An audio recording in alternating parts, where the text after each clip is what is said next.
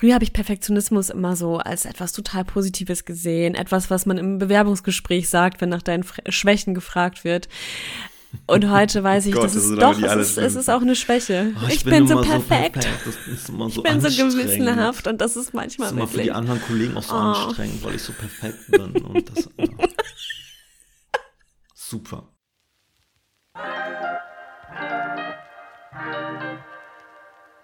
Aus der Hüfte direkt in dein Ohr. Zwei Nerds nehmen dich mit auf die Reise zum Top-Titel. Komm, wir schreiben einen Bestseller von Chris und Sebi.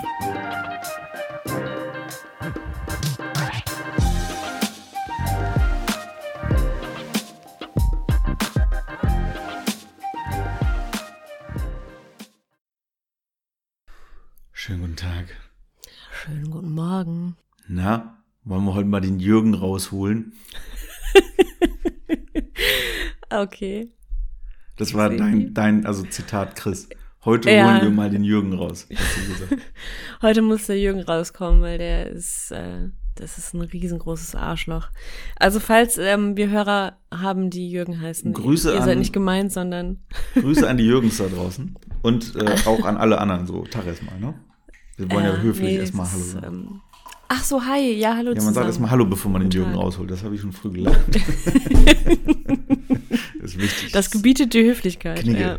Knigge, steht im Knigge drin. Reinste Knigge. Seite 5. Ja, Hm? das ist unsere Netiquette hier bei KW Sepp. Erst Hallo sagen, dann den Jürgen rausholen. ja, und du meckerst gar nicht mehr, dass ich KW Sepp sage. Das ist gut. Ich habe dich Wann schon hast du das äh, gesagt? dahin trainiert. Jetzt vor drei Sekunden. Echt? Mhm.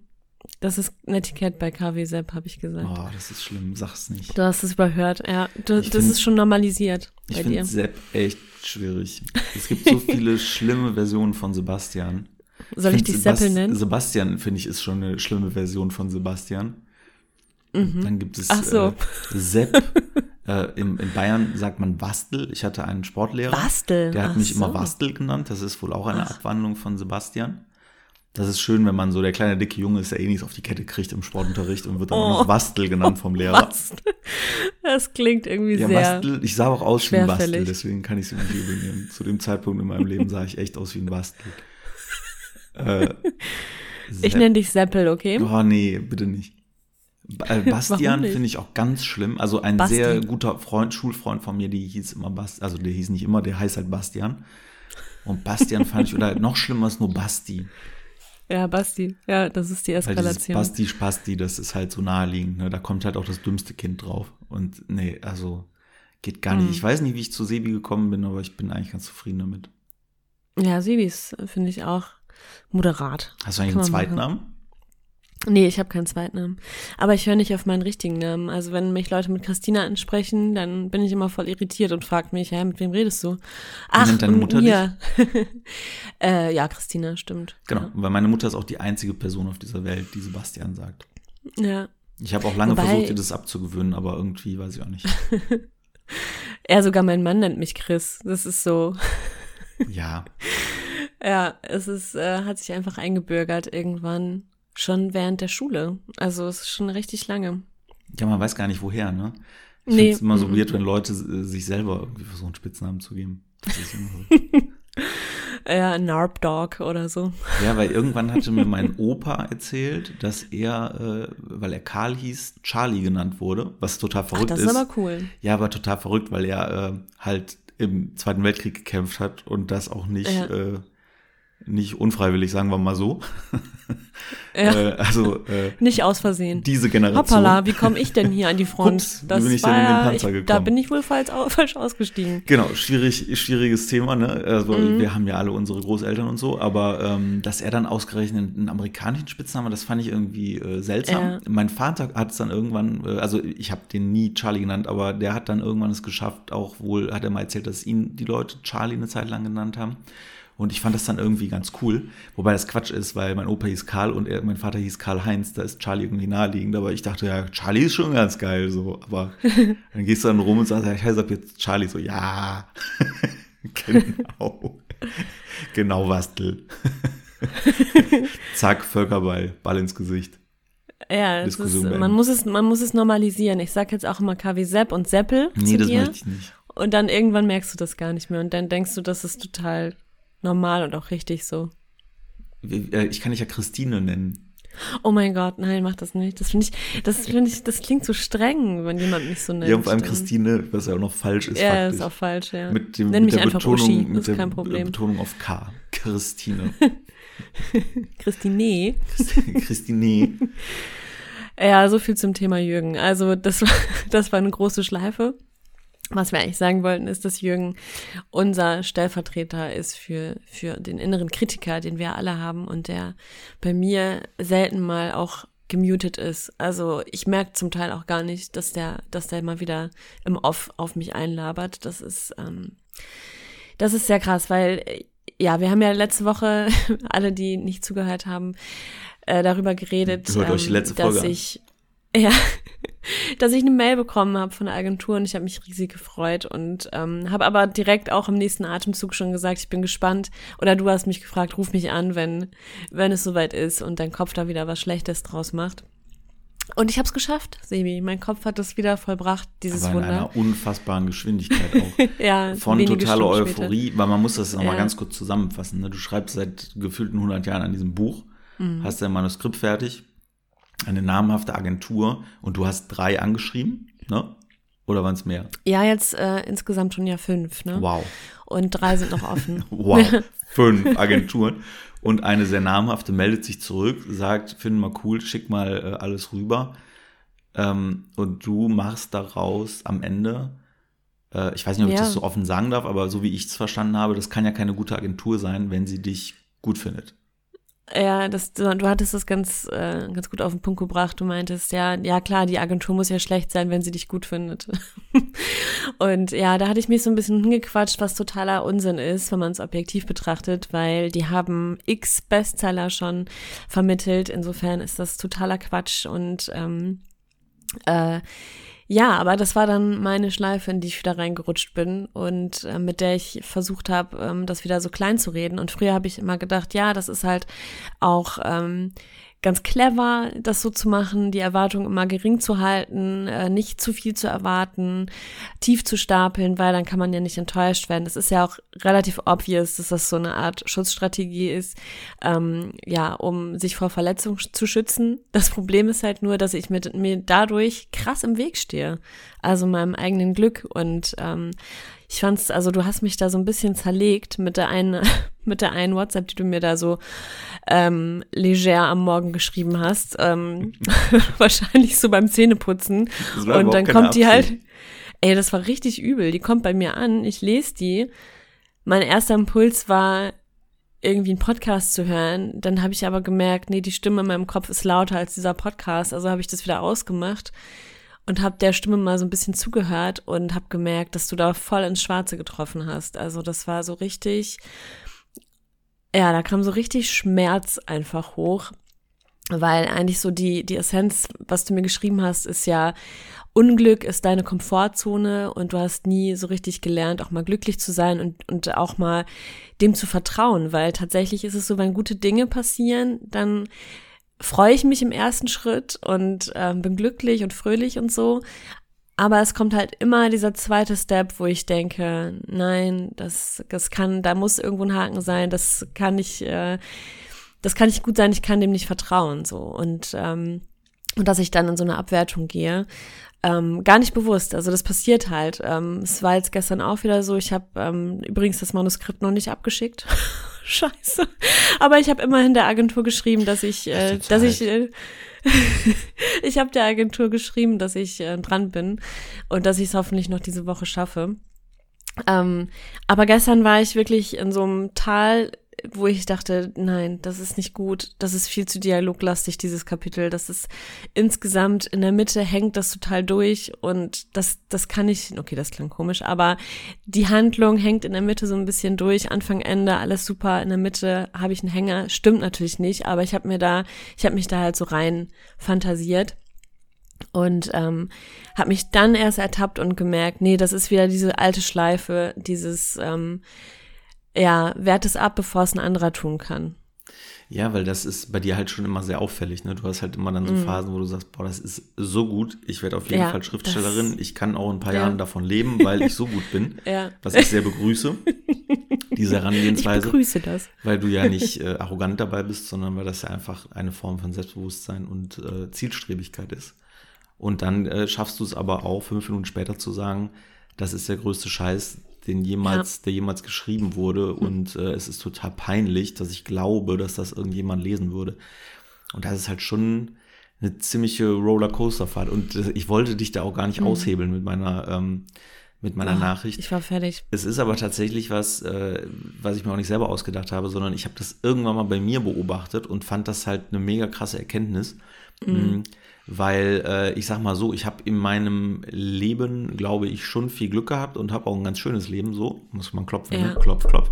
So, aber ich habe ähm, unbedingt in meiner Jugend nicht das Glück gepachtet. So, also das war jetzt nicht so, äh, dass ich besonders gerne an meine Jugend, Teenagerzeit und so zurückdenke. Und äh, da wird dir halt beigebracht, durch die Umstände, ne, muss ja nicht durch Menschen sein, dass äh, ja Glück halt nicht so greifbar ist und wenn man halt relativ viel im Unglück verbringt, dann ist das äh, halt das, was man Du gelernt hat. damit, du bist damit identifiziert, ne? Und Ja, ähm, das ist ja Erfahrung, ne? Also wenn du halt immer die Ja. Erfahrung machst, äh, keine Ahnung, wenn du dein. Leben lang auf dem Bauernhof gelebt hast, man sieht ja auch manchmal so ältere Leute, die äh, haben sie in ihrem Leben dreimal in Urlaub geschafft, zweimal in Schwarzwald, einmal in den Bodensee. Und wenn du die in ein Flugzeug setzt ähm, und woanders hinfliegst, das kann das schönste Urlaubsparadies sein. Äh, die werden da wahrscheinlich eingehen, weil die das nicht kennen, weil die Angst vor allem haben, weil die Angst vom Buffet Ja. haben, weil die Angst vom Aufzug haben. Ähm, und die kennen es halt nicht so. Und ähnlich sehe ich das halt auch, weil wenn man irgendwie sozialisiert ist äh, mit äh, Unglück oder unglücklichen Umständen, dann Mhm. ist es halt wahnsinnig schwer, äh, glücklich zu sein. Das muss man wirklich lernen, was das heißt. Und dazu gehört eben auch, gute Dinge anzunehmen, gute Dinge nicht schlecht zu reden. Ähm, und das ist wirklich hartes Training. Also man muss sich da wirklich, so albern es klingt, äh, dran trainieren, dass man gute Dinge auch als solche annimmt und äh, ja, das, das nicht hinterfragt und denkt äh, und es sofort wieder umgeht, weil Komfortzone, ja, Mhm. Unglück kenne ich, ist, ist einfacher, weil immer aus der Komfortzone rauszugehen, ist halt immer wahnsinnig anstrengend. Ähm, und einfacher Ja. ist es dann da zu bleiben, was man halt kennt. Und das ist ja sehr menschlich tatsächlich. Ja, ich habe ähm, auch so ein Schaubild gesehen, ähm, was mir das nochmal so ein bisschen veranschaulicht hat. Und zwar, du hast ja einmal diese, das sind so verschiedene Kreise. In der Mitte ist die Komfortzone, dann kommt so ein Kreis, der diesen, die Komfortzone umschließt. Das ist die Fear Zone, also die Angstzone. Ähm, danach kommt die Growth, also die Wachstumszone. Und dann erst kommt die Learning-Zone. Und ähm, und ich glaube, dass ich bis jetzt immer an der Fear Zone abgeprallt bin. Also relativ schnell, wenn irgendwas Gutes ähm, passiert, bekomme ich tatsächlich Angst. Also nicht, dass ich das jetzt bewusst so als, als solche wahrnehme und auch identifizieren könnte. Aber tatsächlich ist es so, weil ich auch irgendwie so geprägt bin, dass ähm, ja dieses Hochmut kommt vor dem Fall. Ne? Also dieses ähm, Das du so kannst dem Glück nicht ne, trauen. Voll, volle. Möhre, volle Möhre. Aber das geht ja noch einen Schritt tiefer, weil es ist halt glücklich sein, also wenn etwas Gutes passiert, dann sei auf der Hut, sei in Alarmbereitschaft, ähm, bleib, bleib alarmt, weil ähm, da kommt der, der nächste Schlag kommt auf jeden Fall. Das ist fast so ein bisschen wie ähm, Glück zieht Unglück an. Mhm. Also wenn du dich zu sehr freust, dann ist es quasi wie eine Provokation des Schicksals und ähm, dann ist es eigentlich nur noch eine Frage der Zeit, ähm, bis das wie so ein Bumerang zu dir zurückkommt und dir voll ins Gesicht ballert. Ja, genau. Und äh, das, da, da muss ich mich erinnern, hier in der Familie, äh, in meiner erweiterten, würde ich mal sagen, ich will es irgendwie nicht äh, ist direkt verorten, aber da gab es eben auch so diesen Satz, äh, äh, wenn, wenn man sich über Sonne gefreut hat, so, ja, es regnet auch wieder.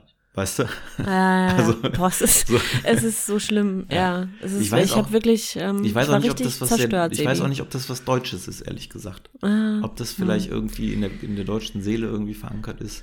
Ähm, oder ob es halt nur menschlich ist. Aber auf jeden Fall wollte ich dich nicht zerstören, um das mal zu sagen. Doch hast du aber. Aber es war gut, weil manchmal muss man sich ja auch einmal zerlegen, um sich wieder neu zusammenzubauen. Und das ist dann auch am nächsten Tag passiert. Und was, äh, Also, hast du dich ähm, denn neu zusammengebaut oder hast du einfach nur deine Teilchen wieder zusammengeklebt? Also hast du irgendwelche Ja. neuen Erkenntnisse, neue Dinge, wie du damit umgehen willst?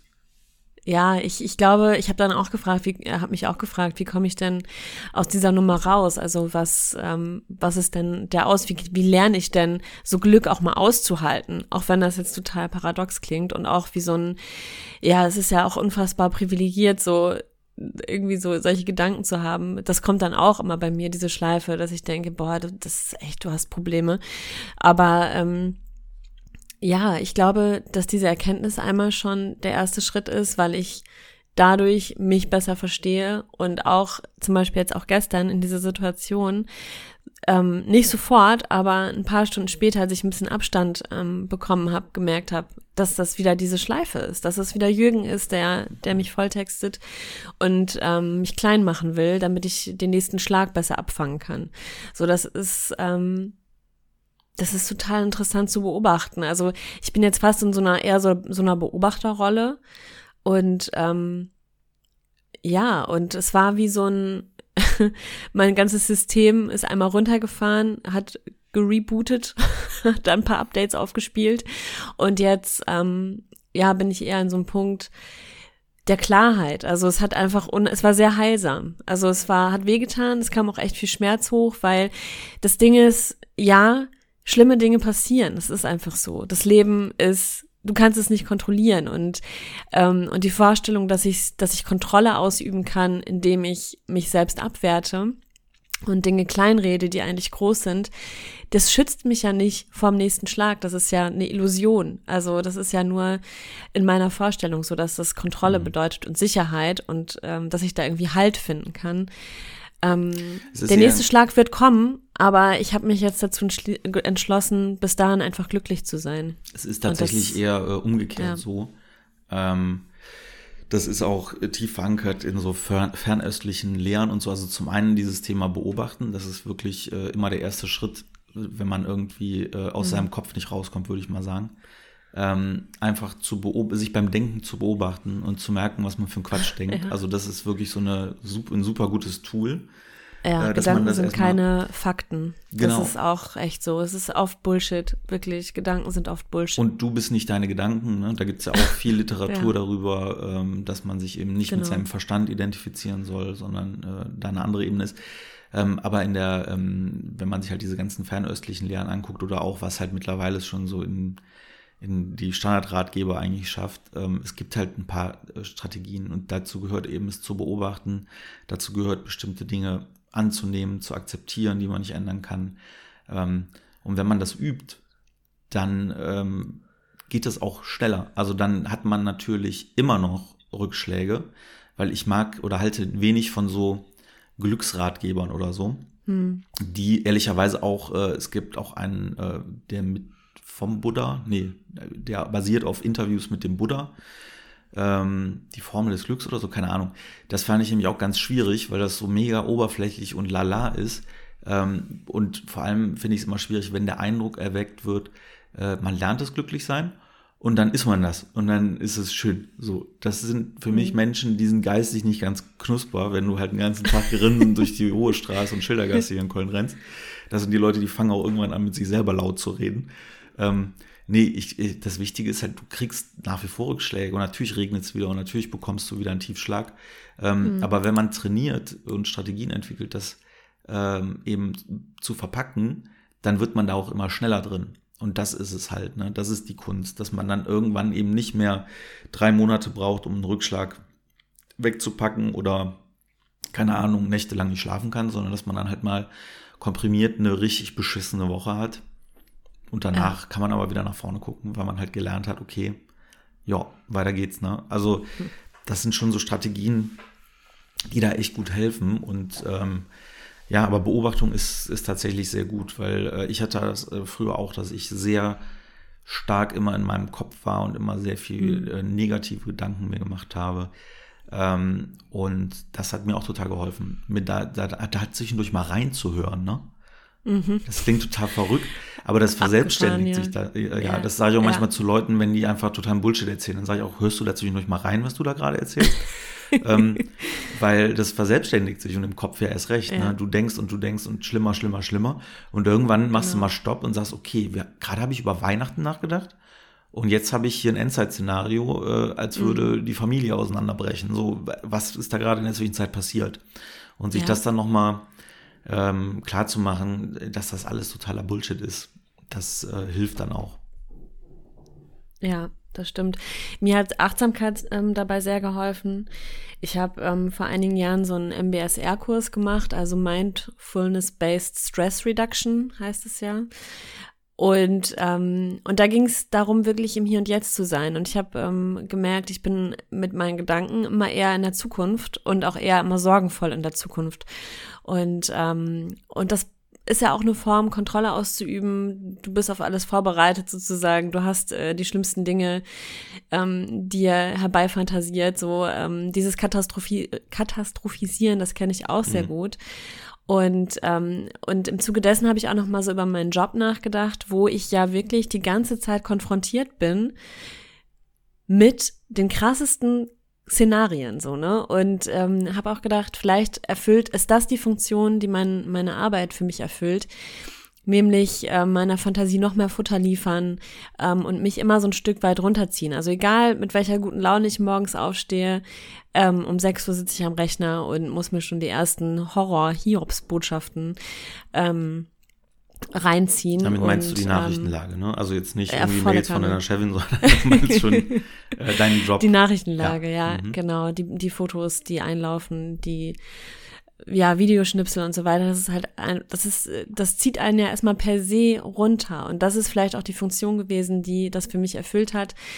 Ähm, und jetzt natürlich die Frage, ja, ist das so eine Art, entlastet mich das, damit ich im Privatleben das nicht ausleben muss sozusagen, damit ich im Privatleben nicht anfange rumzumanipulieren, weil wenn ich so mal zurückdenke, das war schon früher auch so, dass ich, ähm, dass ich dann irgendeinen Streit vom Zaun gebrochen habe, wenn es mir halt so gut ging.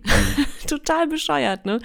Und ähm, katastrophisieren, das also dieses ähm, sich immer diese Nachrichten vor Augen führen, das immer so da so Deep Dive zu machen, das ist ja auch eine Form der Visualisierung, aber eine sehr negative Form der Visualisierung. Ich bin voll der Fan davon, Dinge zu visualisieren, sich vorzustellen, ähm, wie ich in der Zukunft glücklich bin, wie ich am Signiertisch sitze, wie Leute kommen und sagen, ich habe dein Buch gelesen, das ist so cool, das hat, ich habe so eine gute Zeit gehabt.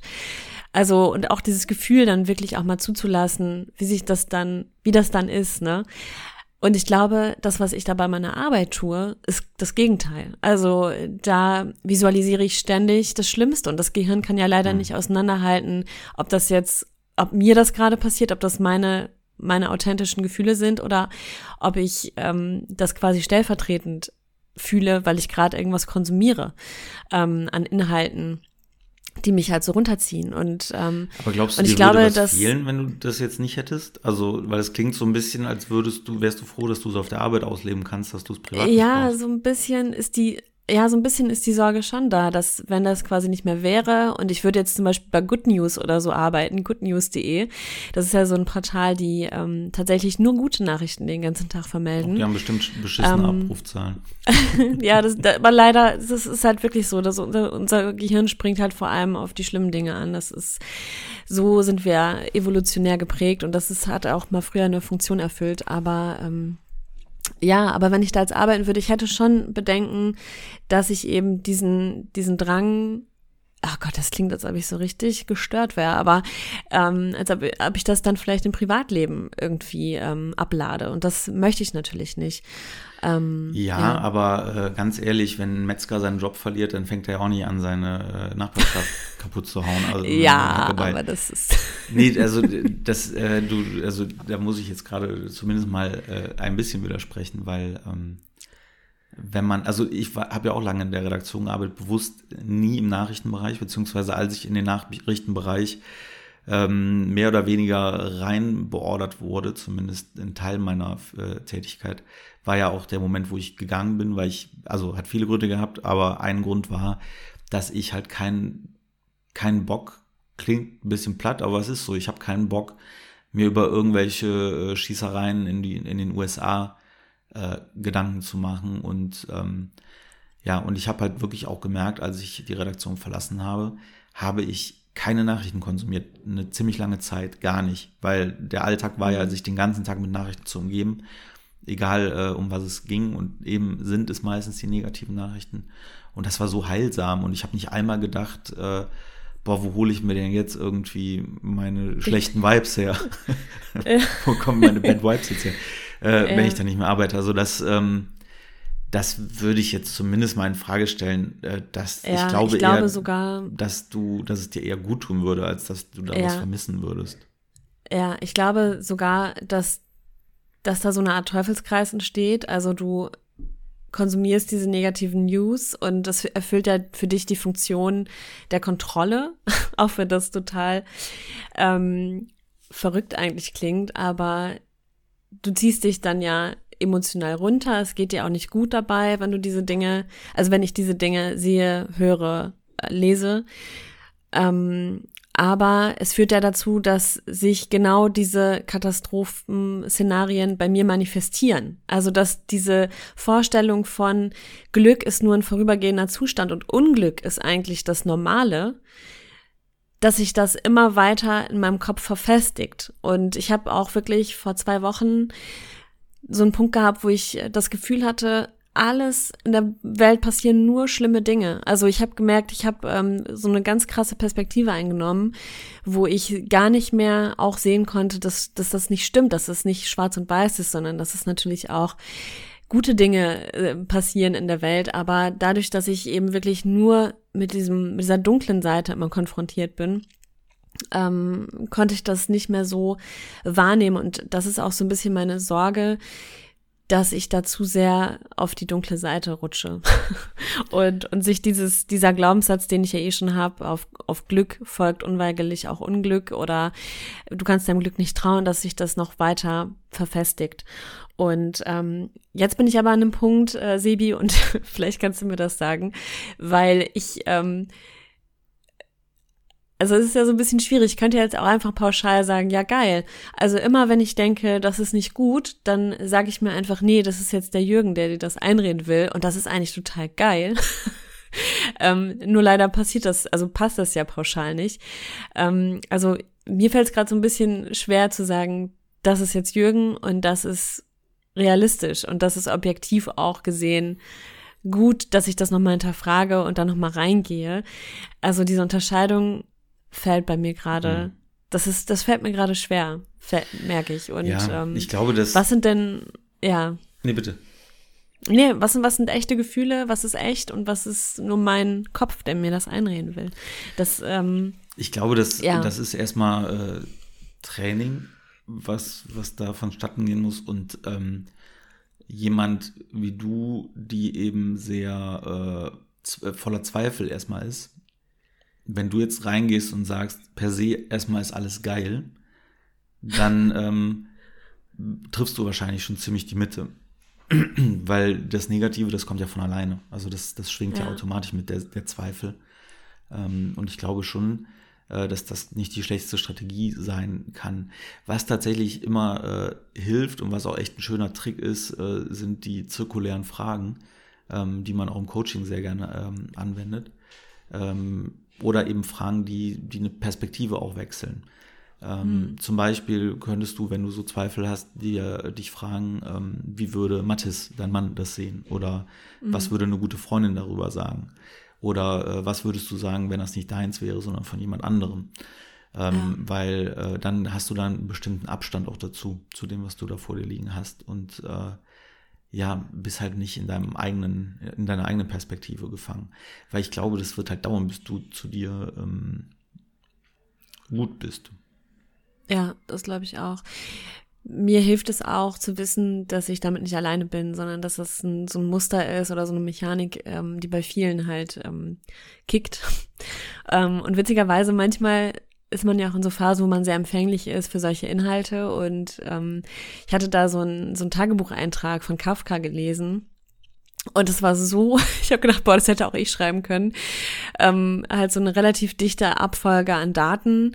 Und ähm, das ist das Ende des Schreibens. Alles vergeben. also der, es war wirklich so Endzeitstimmung. Also mhm. ich kann nicht schreiben, das ist grausam, es ist schlimm. Ich habe jetzt zehn Tage wieder nicht geschrieben. Es ist einfach furchtbar. Und dieser Mann stand sich ja auch einfach so massiv im Wege. Ähm, der war ja, glaube ich, auch schwer depressiv, ja. aber ähm, das, das war schon so ein bisschen Teil davon, wie, wie ich auch funktioniere. Zum, also, ne? Und ähm, ja, ich habe äh, hinter mir liegt jetzt eine sehr arbeitsreiche Woche. Ich habe ja eigentlich schon Osterferien, ich bin im Urlaub, aber ich habe jeden Tag bis zu acht Stunden geschrieben. Mhm. Und ähm, und ich glaube, da hat so eine Art Abstumpfung stattgefunden. Also ich habe diesen Text ja sehr analytisch konsumiert, sehr auf so einer auf so einer ja, Lektorats, mit so, einem Lekt mit so einer Lektoratsbrille und konnte den Text irgendwann gar nicht mehr fühlen. Also ich war halt irgendwann so richtig abgestumpft und taub dafür. Ähm, und das war dann auch der Punkt, wo ich ähm, plötzlich wieder gezweifelt habe und ähm, ja, wo ich gemerkt habe, jetzt muss ich wieder aussteigen, das ist zu viel. Musst, ich hab, ähm, also ich will dir ja nicht zu nahe treten, aber ich glaube, du musst langsam auch mal loslassen. Ja, Weil wie oft hast du dein Buch jetzt selber gelesen, jetzt ohne Quatsch, sag mal, also du, wenn du hast ja, das so oft erzählt, oft. du musst dieses mhm. Manuskript ja schon dutzendmal selber gelesen haben. Ja, ich kann wahrscheinlich, wenn ich eine Lesung machen werde, kann ich frei sprechen. Brauchst du kein Muss ich gar kein Exemplar mitbringen. Ja, Warum? ich kann einfach dann. Du hast jetzt eine Agentur, die wollen es haben. Jetzt mach halt mal einen Deckel drauf, weil da werden noch Lektorat, da wird noch ein Lektorat drüber gucken, mindestens einmal. Ja. Ähm, da wird noch so oft drüber gelesen. Du wirst noch so viel Feedback bekommen und keiner wird dich für dumm, schlecht oder sonst was halten, wenn du irgendwo mal eine Wortdopplung drin hast oder ein Komma vergessen. Ähm, mhm. Das ist mittlerweile äh, eine toxische Beziehung, die du da mit deinem Manuskript hast. mit meinem Buch. ja, wirklich. Ja, wir, genau, das, das sehe ich auch so. Ich, ähm, ja, ich bin jetzt auch schon fast durch und ähm, jetzt gestern Abend saß ich, habe ich mich nochmal dran gesetzt und habe gemerkt, nee, das ist gut, das ist gut, das ist gut. Hab mir das auch nochmal so wirklich mehrfach gesagt, um das auch glauben zu können. Und äh, ich hoffe, dass ich es dann heute abschicken kann. Also, ja, ähm, weil wir haben bestimmt das, fünf, ähm, fünf, oder sechs Folgen, äh, in denen du äh, vollkommen das Manuskript ist fertig. Woo! Yeah! ja, ähm, da, da fällt mir es. dieses Zitat ein. So. Ähm, Art is never finished, only abandoned. Das, ähm, das ja. trifft auf mich total zu. Es, äh, Kunst ist niemals fertig, es wird halt nur äh, äh, die wird halt nur irgendwann verstoßen und sogar, weiß ich nicht, ein Da Vinci, ähm, der sieht halt die kleinen Fehlerchen in seinen Bildern, die anderen gar nicht auffallen würden. Das ja. ist, das ist einfach so. Du wirst nie fertig sein. Perfektionismus kann auch toxisch sein. Und ähm, früher habe ich Perfektionismus immer so als etwas total Positives gesehen, etwas, was man im Bewerbungsgespräch sagt, wenn nach deinen Schwächen gefragt wird. Und heute weiß ich, Gott, das ist doch, es ist, es ist auch eine Schwäche. Oh, ich, ich, bin, bin so, perfekt. So perfekt. So ich bin so gewissenhaft und das ist manchmal das ist immer für die anderen Kollegen auch so oh. anstrengend, weil ich so perfekt bin. Das, ja. Super. Oh man, richtig unsympathisch. Mhm. Ja, nein, aber Perfektion ist ja einfach auch eine Form von Unsicherheit, die du kompensierst darüber, dass du halt nicht aufhörst, an dir zu arbeiten und nicht aufhörst und es auch einfach mal gut sein lassen kannst und auch vielleicht auch mal einfach mittelmäßig bist. Ähm, ja, insofern ich. Ähm, aber auch ja. da, ne, also um dich da nochmal drauf aufmerksam zu machen. Mhm. Es gibt ja noch was zwischen mittelmäßig und Perfektion. ja. Ne? Also nur Echt? weil du nicht äh, wie eine Geisteskranke dein Manuskript 700 Mal überarbeitest, äh, mhm. heißt das ja nicht, dass es deswegen mittelmäßig wird. Ne? Ja. Ach, weißt du, was ich mich auch noch... Prozent, ähm, das ist einfach, ich krieg's nie so richtig hin, ne? aber mhm. äh, ist, äh, das hatte ich irgendwo mal gelesen, es wird ja ganz oft diese 80-20, das hat auch irgendwie einen Namen. Paleto, Poleto, keine Ahnung. Pareto, Pareto ja. so bitte. Mhm. Äh, das wird ja ganz oft angewendet und ähm, auch in ganz vielen Kontexten. Ja. Ich habe es ehrlich gesagt bisher noch nie so richtig durchdrungen, aber was ich halt sehr mochte, war die Perspektive, dass man ähm, für äh, 80 Prozent, äh, um den Job 80 Prozent zu erledigen, 20 Prozent Aufwand braucht. Ja, und die restlichen 20 brauchen dann 80 Prozent Genau, Aufwand, richtig. Ne? Also wenn du 100 Prozent haben willst, dann musst du die 80 Prozent ja. Aufwand dann noch reinstecken. Und äh, irgendwann hatte ich so den Punkt, dass ich mir, äh, das war auch aber auch ein Learning tatsächlich, auch bei meiner, bei meiner Selbstständigkeit, dass ich irgendwann gesagt habe, okay, ähm, ich probiere jetzt einfach mal, wie das läuft mit 80 Prozent. Und das muss ich ja. sagen, das läuft erstaunlich gut.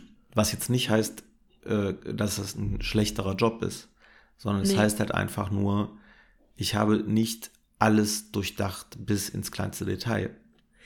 Das heißt ja auch, dass deine 80 Prozent, wenn du sehr gut darin bist, vielleicht die 150 Prozent von jemand anderes sind. Ne? Also 80 Prozent sind ja nur bei dir 80 Prozent und du weißt, du könntest es eigentlich noch besser schaffen. Ähm, und trotzdem sind diese 80 Prozent überdurchschnittlich gut. Also ähm, sich das auch nochmal klar zu machen was ich gestern nochmal gemerkt habe, da haben wir, glaube ich, in einer der ersten Folgen schon mal drüber gesprochen, ist dieses, dieser Zustand, wenn du sehr intensiv sehr viel schreibst, ne, dass du dann so krass durcheinander bist hinterher. Also ich habe, das fühlte sich wirklich an wie so ein Burnout im Kopf. Also ich war so geistig so richtig leer, leer gesaugt, aber ich hatte noch so richtig so ein so Energie in meinem Körper und ich war so konfus und gleichzeitig ähm, unruhig. Das hatte ich jetzt mehrere Male und es fällt mir unglaublich schwer, mich da wieder runterzuholen. Ich habe wirklich dann das Bedürfnis, ich würde jetzt gern Bungee Jump machen oder ich würde irgendwie gerne jetzt Wasserski fahren, irgendwas extremes körperliches tun, um aus meinem Kopf wieder rauszukommen. Das das kanntest du auch dieses Gefühl, oder? Dass man dann ja, so das habe ich immer, also tatsächlich oh. äh, ist das auch einer der Gründe, warum ich mir diesen äh, Workspace oder Working Coworking Space heißt es, glaube ich, äh, in Fachkreisen äh, Coworking Space besorgt habe ähm, weil ich das halt auch echt nur schwer kann, wenn ich ähm, keine Ahnung, fünf Stunden hier sitze und nur an irgendwelchen Konzepten schraube und vor allem alleine ist auch der Faktor, ne, was ja durch Homeoffice auch immer schlimmer wird. Ähm, du sitzt halt alleine mit dir und arbeitest mit dir in deinem Kopf. Und ähm, wenn du das halt über längere Zeit machst, äh, dann wirst du automatisch wahnsinnig und dann brauchst du irgendwas. und für manche ja. kann es sein, die gehen raus und spielen dann mit ihrem Kind, wenn es schon zu Hause ist, oder gehen mhm. mit dem mhm. Hund spazieren. Aber irgendwas braucht man und ich merke halt, ich muss irgendwo rumwuseln und deswegen bin ich halt jetzt in der Südstadt, äh, wo ich halt ja. ein paar Mal im Monat bin und ähm, gehe da auch tatsächlich, äh, ich war da jetzt ein paar Mal, ähm, mache dann auch zwischendurch einfach mal einen äh, ziellosen Spaziergang durchs Wedel und äh, war dann plötzlich eine Stunde lang unterwegs und äh, wundere mich und denke so, ach krass und setze mich dann wieder hin und arbeite weiter. Aber ähm, klar, also gerade ja. körperlichen Ausgleich, den braucht man da. Ne? Also und ja, ich bin halt nicht der hatte Jogger, dadurch, ist halt bei mir leider, muss ich da was Ich hatte dadurch, dass, ähm, dass ich eben diese Deadline, diese selbstgesetzte hatte, dass ich der Agentur ja angekündigt habe, ich schick's noch diese Woche rein, was ja theoretisch auch bis Sonntag sein kann, muss ja gar nicht bis Freitag sein oder Donnerstag, weil Freitag ist ja Karfreitag. Aber dadurch hatte ich so so einen Druck und ähm, per se bin ich auch ein totaler Fan davon, nicht am Stück so viele Stunden zu arbeiten, kreativ, weil dann brennst du halt irgendwann komplett aus und so wie bei mir geschehen, fühlst halt irgendwann auch den Text gar nicht mehr, hast gar nicht, hast gar keinen Zugang mehr zum Text, sondern bist halt in so einem kompletten Analysemodus. Ähm, Leider ist Kreativität ja eine Ressource, die auch irgendwann mal wieder aufgeladen werden muss. Aber ich habe dann halt wirklich den Fehler gemacht, mich acht Stunden zum Teil am Stück ähm, hinzusetzen und zu schreiben. Ähm, und ähm, es ist mir dann hinterher natürlich umso schwerer gefallen, wie mich wieder runterzufahren. Und ich hatte dann auch den Eindruck, dass die Dinge, die ich tue, um das, um das zu schaffen, nicht so schnell gewirkt haben und habe dann kam dann so, an so einen Punkt, dass ich dachte, hä, das, warum hilft das denn nicht? Weil das hat ewig gedauert hat. Aber dieses Jahr rausgehen, ähm, sich auf andere Dinge beschränkt mit den Kindern spielen, ähm, auf dem Spielplatz rumlaufen, vielleicht auch mal die Schuhe auszuziehen, ein bisschen barfuß rumzurennen. Ähm, oder was bei mir auch immer sehr gut hilft, weiß ich nicht, irgendwas backen, irgendwas kochen, irgendein cooles Getränk zubereiten, mit den Händen halt irgendwas machen. Ähm, das hat mich dann runtergeholt, aber es hat sehr lange gedauert. Also mhm. vielleicht hier an der Stelle nochmal, ja, manchmal kann es auch sehr lange dauern, vor allem wenn die Schreibphase sehr lange ist.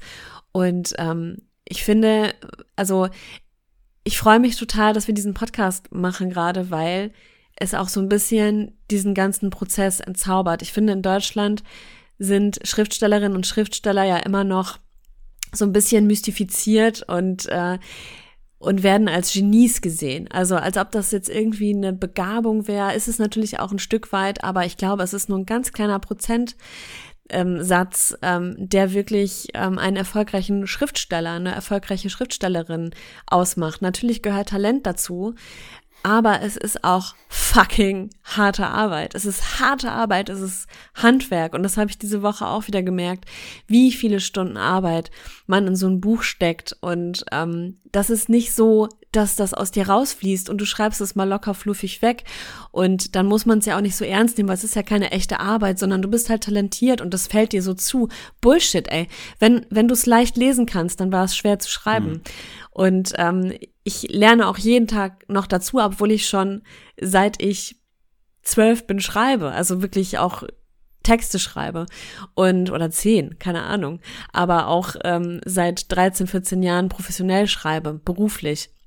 Dennoch ähm, kann ich immer noch äh, viel dazulernen und ähm, ja, auch neulich in einem Podcast ähm, da wurde dann von Modalverben gesprochen, von Inquit-Formeln, von Moda Modalpartikeln und äh, von Subtext und ich nutze das alles, aber ich lerne auch immer noch dazu und es ist einfach cool, auch diese handwerklichen Dinge zu können, um sie dann bewusst einsetzen zu können, weil das ist äh, das ist krass harte Arbeit, Leute. Glaubst Macht du, euch da keine Illusionen. Glaubst du aber also, nicht, dass es, äh, nee, das ist eine Suggestivfrage, ich ziehe diese zurück. ähm, okay. Hast du manchmal den Eindruck, dass das aber auch, äh, dass du es als so hart empfindest, weil du es dir selber hart machst? Ja. Zum Thema, ich habe das Manuskript schon 47 Mal überarbeitet. Mm. Nee, ich glaube ich glaub wirklich, dass äh, das gut schreiben zu können, an einem, an einem Punkt zu kommen, wo, wo es wirklich gut ist, das ist schon harte Arbeit, da muss man viel dran schleifen. Das fließt in den seltensten Fällen wirklich so raus. Ich habe das auch, dass ich manchmal so Absätze schreibe und, ähm, und das steht dann und da muss ich nicht mehr viel dran machen. Aber ich habe auch Absätze, wo ich mehrfach umpuzzle, wo ich immer wieder umformuliere, manchmal dann auch komplett streiche. Das ist auch part of the game. So, das ist ähm, das ist schon so, aber was du sagtest, ja, ähm, ich glaube, das ist auch so ein bisschen so ein schmaler Grad. Weiterbildung ist wichtig, Entwicklung ist wichtig, äh, Seminare besuchen, Workshops besuchen, alles wichtig. Bloß du musst halt irgendwann an den Punkt kommen, wo du auch mal für dich beschließt, ja, jetzt ist es auch gut. Also jetzt, ähm, jetzt habe ich mich so weit entwickelt, dass ich auch mal loslassen kann. Und ich fand das so ähm, interessant. Ich bin jetzt ja in diesem Bundesverband für Autorinnen, für junge Autorinnen und Autoren. Und äh, die haben immer so quartalsmäßig so ein Mitgliederheft und da stehen auch so Seminare drin. Und da war unter anderem ein Seminar ähm, gegen Prokrastination mit so einem Workbook und dann noch irgendwie so vielen Arbeitsseiten und Videos, die man dazu gucken kann, wo ich dachte, yep, das ist Prokrastination. also ich prokrastiniere, indem ich lerne, nicht zu prokrastinieren. Das fand, fand ich interessant. Und das andere, ja, voll, voll crazy. Und das andere war eine gute, boah, Gesundheit. das Mikro ist nass. Und das andere Seminar war ähm, zum Thema Schreibroutinen entwickeln, ähm, was dann auch irgendwie über mehrere Stunden ging und dann hier noch ein Workbook und da. Und da dachte ich, ja, sowas kann halt auch deine Zeit verstopfen. Du kannst auch wirklich sehr viel Zeit damit verbringen, dich vorzubereiten darauf, es endlich mal zu tun. Und das kann ja auch nicht das Ziel sein, sondern ich glaube, das ist so ein Ding, das geht Hand in Hand. Du tust es und nebenbei wirst du immer besser in dem, was du tust. Und das merke ich jetzt gerade ja auch. Alles, was ich durch dieses Buch lernen durfte, durch mein erstes, das werde ich jetzt mit ins zweite nehmen und, äh, und hoffe sehr, hoffe wirklich sehr und inständig und bete auch dafür, dass es, dass die Überarbeitung kürzer ausfällt. Es ist, es war nicht, es war ein sehr schmerzhafter Prozess. Ich würde dir sehr wünschen, dass du mit dem ersten jetzt endlich mal fertig wirst. ja, ich wünsche es mir auch. Mhm. Wann versendest du das ja. heute dann? Ja, wenn es gut läuft oder nee, morgen. Das machst du. Ganz ehrlich, das machst du. ganz ehrlich, ohne dass du es jetzt nochmal überarbeitet hättest, wäre es ausreichend gewesen, um es zu verschicken. Ja, es ist. Ähm, Weil ehrlicherweise. Für mich lieber, steht so viel auf dem Spiel. Ja, das, so, ja das verstehe ich. Willst du, willst du aus dem Flugzeug springen und nicht hundertprozentig wissen, dass der Fallschirm auch aufgeht? Also, also wenn dieser, dann kontrolliere ich wenn, den wenn ja lieber noch Fallschirm zehnmal. schon hundertmal kontrolliert wurde, mehrere TÜV-Siegel draufkleben, äh, es schon andere vorher mit diesem Fallschirm rausgesprungen sind und lebend unten angekommen sind, dann wäre eher meine Frage, will ich wirklich Fallschirm springen? Ja, will ich eher, will, ja.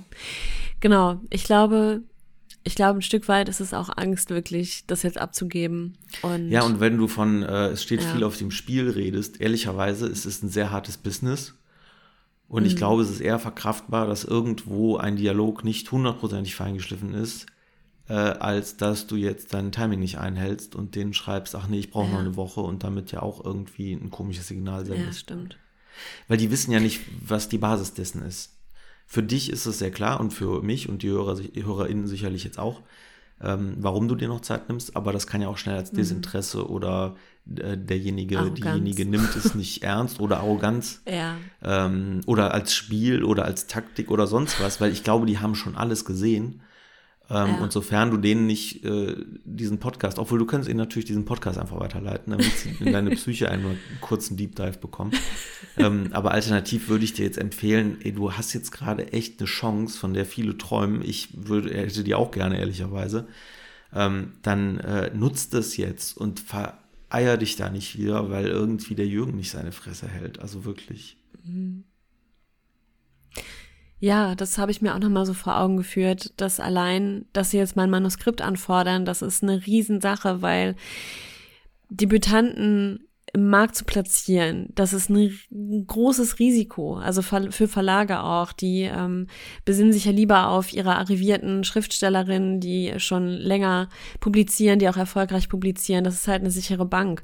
Und auf einen Debütant, eine Debütantin zu setzen, bedeutet immer auch ein wirtschaftliches Risiko. Es kann ja sein, dass es der totale Rohrkrepierer ist und sie am Ende auf, auf der ersten Auflage größtenteils sitzen bleiben.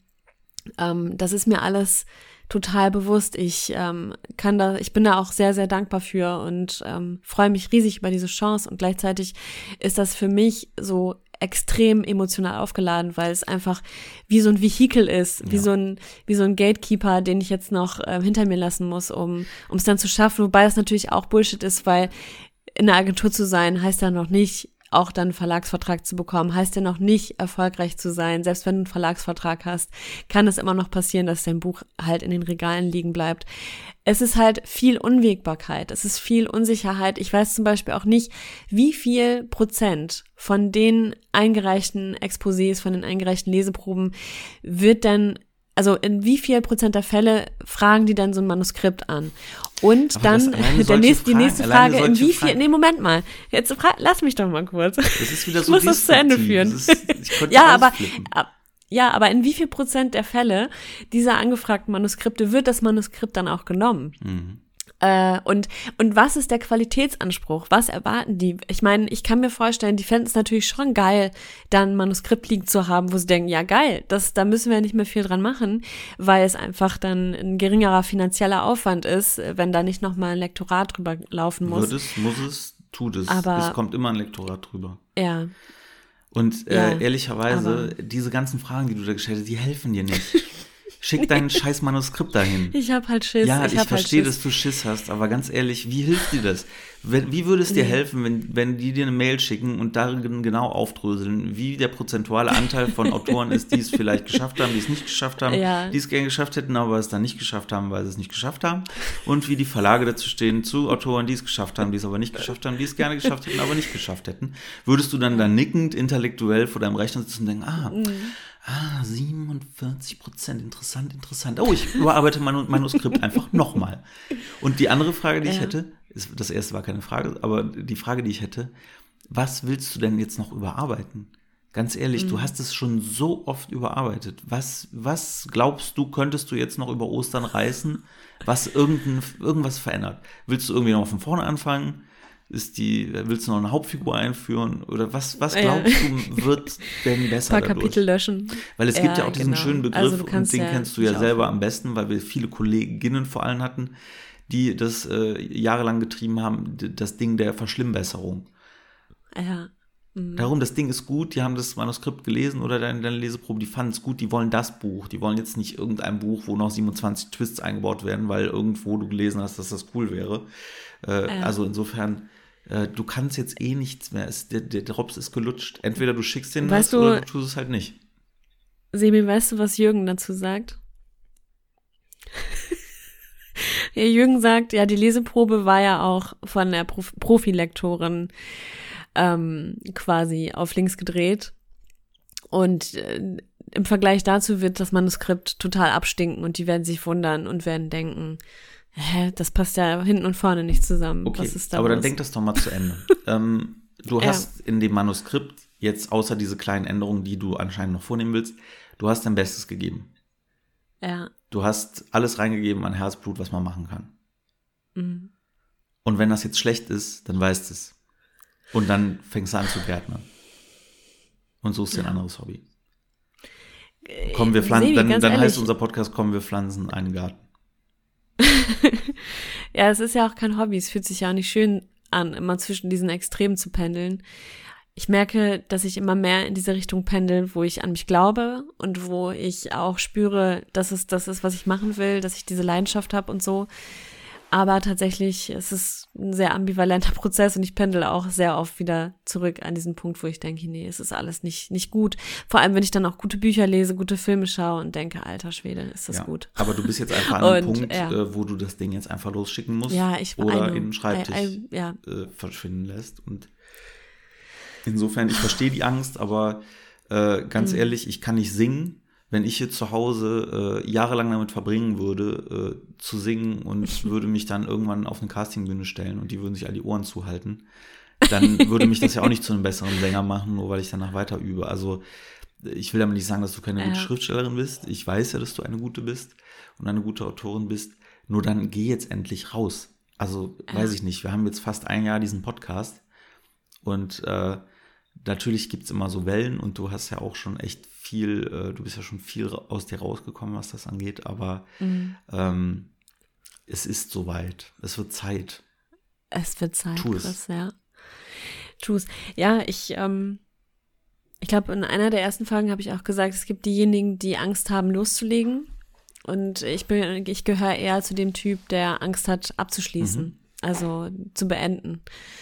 Ähm, aber nee, Sebi, ich bin, ich bin da auch schon. Also mach dir keine Sorgen. Ich werde diese Chance nutzen und, ähm, und ich weiß das auch alles sehr zu schätzen. Ich, ähm, ich bin halt nur sehr, ja, ich hoffe, dass ich da irgendwann hinkomme. Es macht mich wirklich auch sehr traurig. Also ich habe gerade auch echt einen Kloß, einen Kloß im Hals. Ähm, es ist nicht schön, sich selbst im Weg zu stehen. Ich das mag mache nämlich, ich ja auch ähm, nicht. Äh, Was ich ganz gerne mag, Spaß äh. Kitchen Impossible, kennst du das?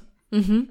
nee, aber du erzählst da oft. Echt? von. Bin ich da so ein, Ja. bin ich da so ein Fangirl von? Du bist, ja, Ja. du bist ein ähm, Ultra. Ja, ich bin tatsächlich ein Ultra. Ich habe jede Ultra. Folge gesehen. Ich liebe es. Ich liebe es, liebe es, liebe es. ähm, Ja. Und äh, es gibt dann immer diesen, wie ich finde, sehr magischen Punkt, ähm, weil es geht ja darum, dass Köche äh, Rezepte nach, also Gerichte nachkochen müssen, ohne dass sie äh, das Rezept haben. Und das dann auch meistens von sehr guten Köchen, Sterneköchen oder so. Also Sterneköche und Profiköche kochen dann halt was nach von anderen Köchen und müssen sich dann halt irgendwas einfallen lassen. Das sind halt meistens sehr abgefahrene Sachen, wo man jetzt gar nicht weiß, okay, was ist das eigentlich so? Das ist die Geschichte äh, dieses Formats, sehr cool, müsst ihr euch mal angucken. Ähm, äh, äh, Tim Melzer vor allem, wer den mag, weil äh, der ist da sensationell gut drin. Worauf ich aber hinaus will, die haben halt auch bestimmte, bestimmte Deadline, in der sie das machen müssen, weil irgendwann sind die Gäste da, die das verkosten. Und es gibt immer diesen magischen Moment, und das sind alles sehr gute Köche, sehr gute Köche, die das nachkochen. Und dann kommen die an den Punkt, kurz bevor es halt rausgehen muss zu den Gästen, wo die irgendwas abschmecken und es ist komplett verkackt. Es schmeckt ihnen nicht. Die Soße schmeckt Nein, ich habe Zucker statt Salz. verkackt im Sinne von, die müssen halt genau den Geschmack treffen des Originalgerichts, was sie aber nur mal verkostet haben. Also Ah. das schmeckt dann nicht kacke, aber es schmeckt halt null nach dem, äh, sagen sie halt immer, ne? ich probiere es ja nicht, aber null nach dem, was es eigentlich soll. Äh, und meistens bestätigt das auch die Jury nach, nachher, dass sie sagen, es ist irgendwie lecker, aber was komplett anderes. Aber dieser Moment, den mag ich so gerne, weil in dem Moment scheitern die, Mhm. aber haben auch keine Chance mehr, daran rumzuwichsen. Also ist ja ein Fachbegriff anscheinend in der Küche. Die haben halt keine Möglichkeit, da noch dran rumzuwichsen und es irgendwie, ähm, irgendwie hinzubekommen. Aber dann, das sind Mhm. halt alles Profis, ne? Dann machen die dann halt innerlich einen Haken da dran und schicken es raus und sind dann Ja. auch mal angepisst. Und erstaunlicherweise, es war, glaube ich, noch nie so, dass irgendein Gast gesagt hat, es schmeckt nicht. Dass es aufgefallen wäre. So, es, Ja. Also natürlich ist aufgefallen, dass es nicht exakt das gleiche Gericht äh, Ja, war, ja. aber alle, alle sagen immer, das war lecker. Es hat richtig gut geschmeckt. Wow. Mhm. Äh, in seltenen Fällen sagen sogar Leute, es hat besser geschmeckt als das Original. Ähm, was ich damit sagen will, irgendwann kannst du halt nicht mehr zurück.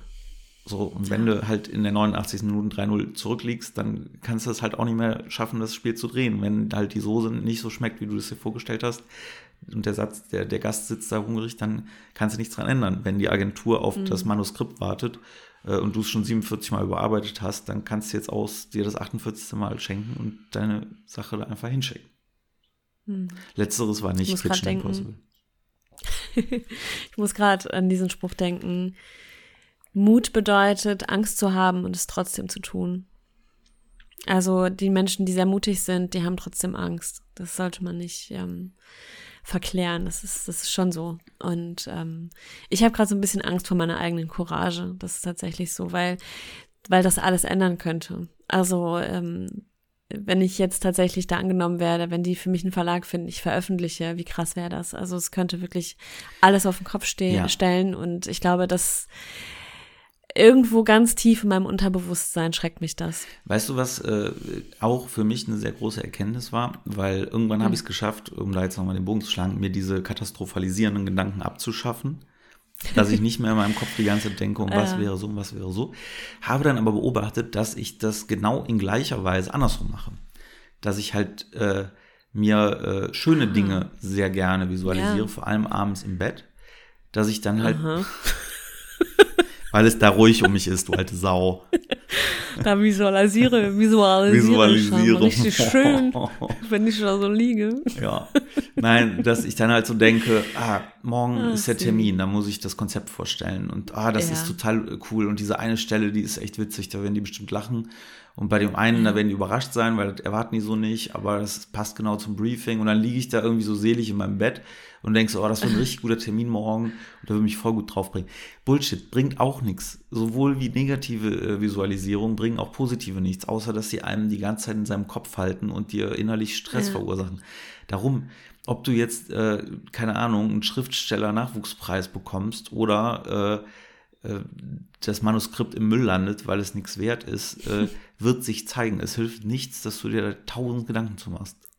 Ja.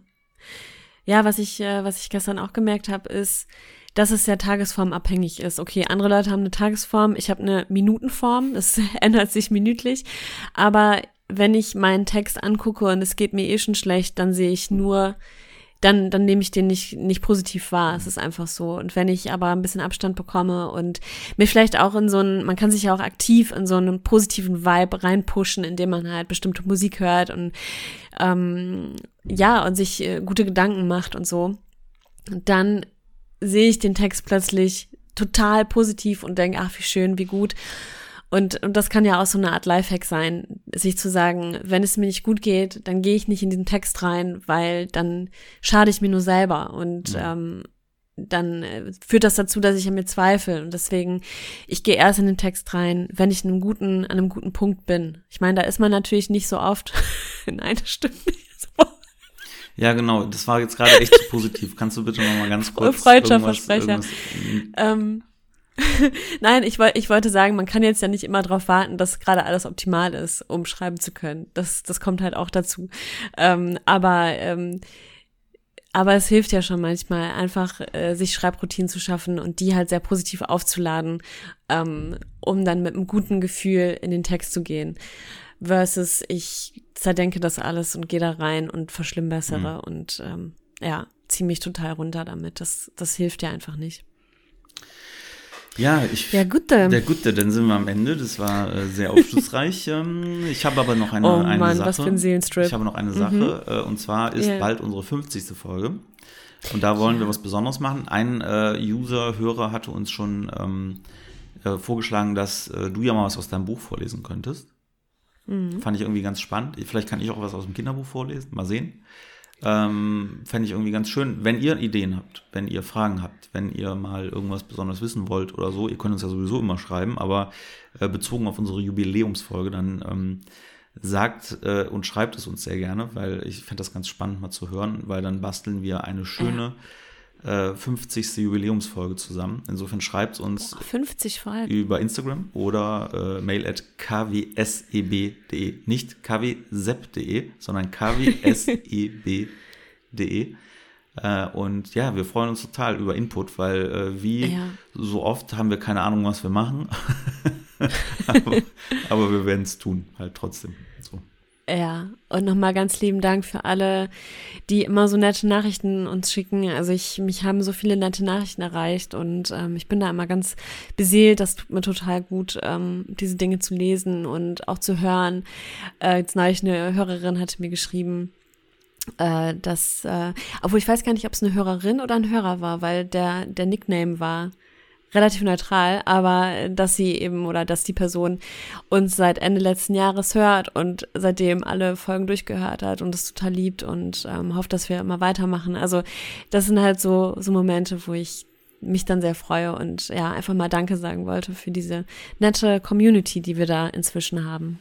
Ja, das kann, dem kann ich mich nur anschließen. Und zum Abschluss ein kleiner Kalenderspruch, der vielleicht äh, dich nochmal ermutigen soll, bitte dein Manuskript Oh, endlich Ich loszuschicken. habe Angst.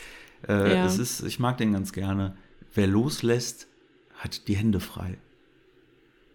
Hm. So, denk da mal drüber nach. Schö. Okay. Ciao.